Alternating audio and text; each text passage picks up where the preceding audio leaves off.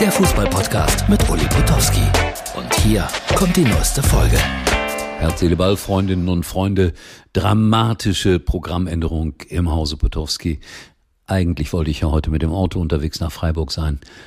Dann habe ich mir überlegt, boah, du musst dann morgen nach dem Spiel ab 19 Uhr wieder sechs, sechseinhalb Stunden im Auto sitzen. Gibt es eine Alternative? Ich habe mal nachgeschaut. Die Bahn fährt morgen früh um halb acht ab Köln. Hoffentlich. Um, naja, spätestens 12.30 Uhr, 12.40 Uhr sollte ich in Freiburg sein, zu den Proben unserer Sendung bei Sky. Bin ja, wie nennt man das, Field Reporter beim Spiel gegen Union Berlin. Die haben Kevin Vogt von Hoffenheim noch äh, schnell verpflichtet. Der wird denen vielleicht heute schon fehlen, denn äh, es gibt jetzt am Freitagabend noch das Spiel zwischen Bayern und Hoffenheim. Aber um ehrlich zu sein, ich warte jetzt nicht auf das Spielende, sage euch aber, dass die Bayern mit drei Toren Unterschied gewinnen werden. In Gedenken an Franz Beckenbauer.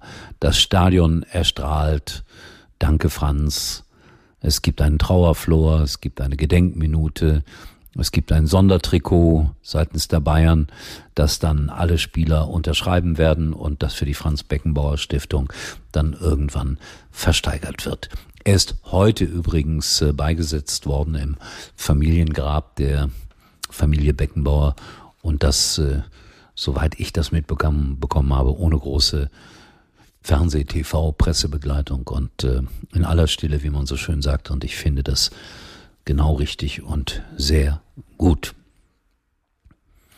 Ja, der Kicker.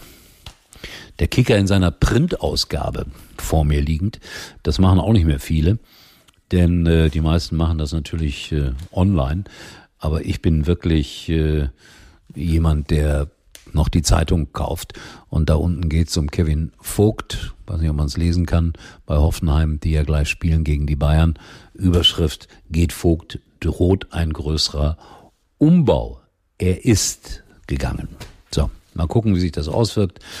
Schon heute Abend im Spiel gegen die Bayern. Wenn ihr diesen Podcast seht, dann werdet ihr es schon wahrscheinlich gelesen oder gesehen haben. Und äh, ja, drei Tore Unterschied.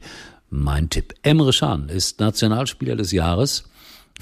Auch ich finde das sehr merkwürdig alles. Es gab eine Wahl auf äh, dfb-nationalmannschaft.de oder so ähnlich.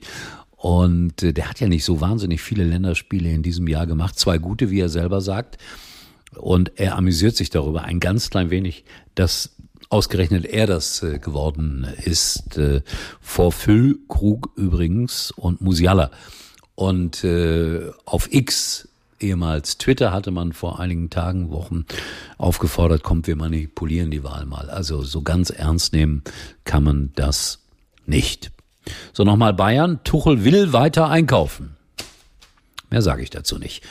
Und äh, natürlich äh, in den sozialen Medien Terzic spricht über Sancho und das macht er wie so oft sehr einfühlsam, sehr ruhig.